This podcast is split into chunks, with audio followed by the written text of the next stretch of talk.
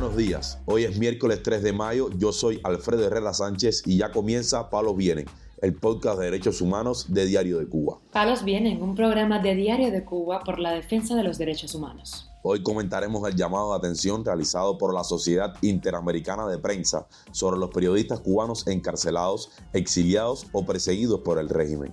También hablaremos sobre la escabiosis contraída en prisión por la activista Mambisa Gramontina y la necesidad de medicamentos que ésta presenta para enfrentarla. Por último, abordaremos la exposición de la identidad de un diplomático cubano que sería el presunto responsable de la represión desatada en Venezuela tras una serie de protestas en 2017. Lo más relevante del día relacionado con los derechos humanos en Palos Vientos los comunicadores cubanos Lázaro Yuri Valle Roca y Zulmira Martínez siguen encarcelados, mientras que otros han sido obligados a vivir en el exilio, declaró Michael Greenspan, presidente de la Sociedad Interamericana de Prensa en el Día Mundial de la Libertad de Prensa. El reporte de Radio Televisión Martí indica que Greenspan también se refirió a los periodistas cubanos que están regulados, o sea, los que tienen prohibido viajar al exterior o entrar a la isla. Parece un sinsentido que, ante el exilio forzado y el encarcelamiento, el gobierno de Cuba les prohíbe a nueve periodistas independientes salir del país, afirmó. Es imposible sostener la democracia sin la debida libertad y protección que necesitan los periodistas y los medios para trabajar, y sin la salud económica que el nuevo ecosistema digital requiere, advirtió el comunicador. En ese contexto, recordó, hace pocos días concluimos la reunión semestral de la CIP, poniendo énfasis en la preocupante pérdida de espacios democráticos en América debido al clima desfavorable para las libertades de expresión y de prensa. El balance es poco alentador, ya que en el último semestre 10 periodistas fueron asesinados, 5 en Haití y otros en Colombia, Estados Unidos, Guatemala, Honduras y Paraguay. Para Greenspan, la simple cobertura de noticias se ha convertido en una actividad de riesgo. La activista Lenelis Delgado, conocida como Mambisa Gramontina, necesita con urgencia cualquier medicamento para tratar la escabiosis sarna de la que se ha contagiado en la prisión de mujeres de Camagüey. Los medicamentos tienen que ser en pomos sellados para que se los dejen pasar. Quien pueda ayudar a encontrarlos puede contactar al periodista José Luis Tan Estrada, residente en la provincia de Camagüey. Esta información proviene de una publicación realizada en Facebook por el grupo de asesoría legal Cubalex. Delgado se encuentra detenida por haber publicado fotografías con la bandera cubana. El gobierno cubano apeló a su ley de símbolos patrios para encerrar a esta mujer. En las prisiones cubanas resultan comunes estos brotes de enfermedades contagiosas. La carencia de fármacos en toda Cuba tiene un impacto negativo en el enfrentamiento de cualquier padecimiento de salud de los reclusos. Recurrir al mercado negro y pagar los medicamentos a sobreprecio es la única opción que le queda a los familiares de los presos.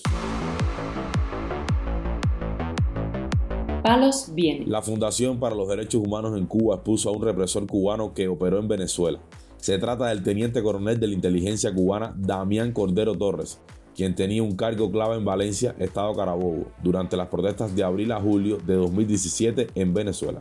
Cordero Torres tenía cobertura diplomática como cónsul general de Cuba en ese estado. Según ha reportado el Observatorio Venezolano de Conflictividad Social, durante esos cuatro meses se registraron acciones violentas de grupos paramilitares en al menos 523 protestas, en la mayoría de las protestas donde se presentaron estos grupos se reportaron heridos de bala, principalmente en el Distrito Capital y los estados Miranda, Táchira, Mérida, Lara, Carabobo, Aragua y Anzoátegui.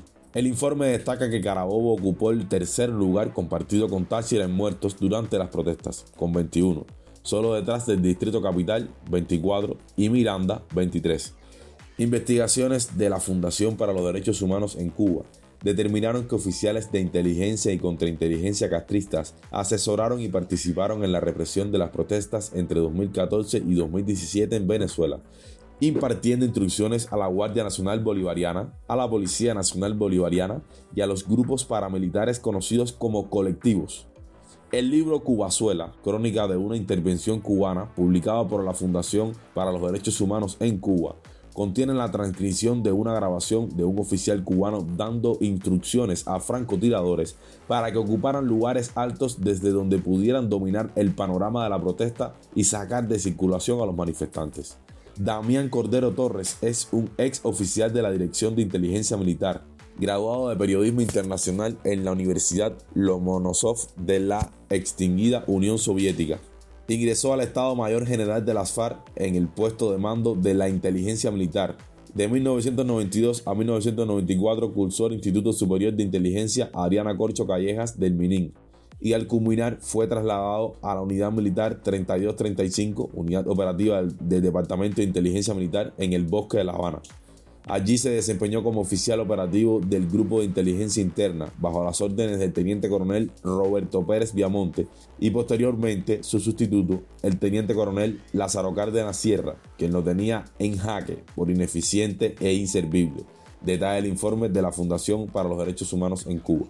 Cordero cumplió misión en la ex República Soviética de Georgia como parte de los oficiales de la Dirección de Inteligencia Militar Cubana que por dos años consecutivos fueron enviados a la región. Al desintegrarse la antes mencionada unidad militar y cuando los mejores oficiales fueron reasignados a la Dirección General de Inteligencia del Minin, Cordero, para entonces mayor de las FARC, fue designado a la Brigada de Exploración Radioelectrónica ubicada en el Cacahual. Posteriormente, y por gestiones personales, logró ingresar a la Dirección General de Inteligencia en línea y paseo. Cursó estudios en el Instituto Superior de Relaciones Internacionales y en su primera misión para el Departamento MI Estados Unidos-Canadá, con cobertura diplomática, fue segundo secretario en la sección de intereses de Cuba en Washington en 2017. Ese mismo año se encontraba como cónsul de Cuba en Valencia, Estado Carabobo, Venezuela.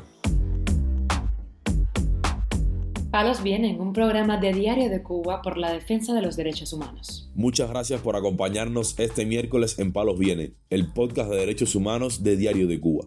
Pueden escucharnos en nuestra página web y redes sociales, además de SoundCloud, Telegram, Spotify, Google Podcast y Apple Podcast. Yo soy Alfredo Herrera Sánchez y mañana volverá mi compañero Waldo Fernández Cuenca con más información.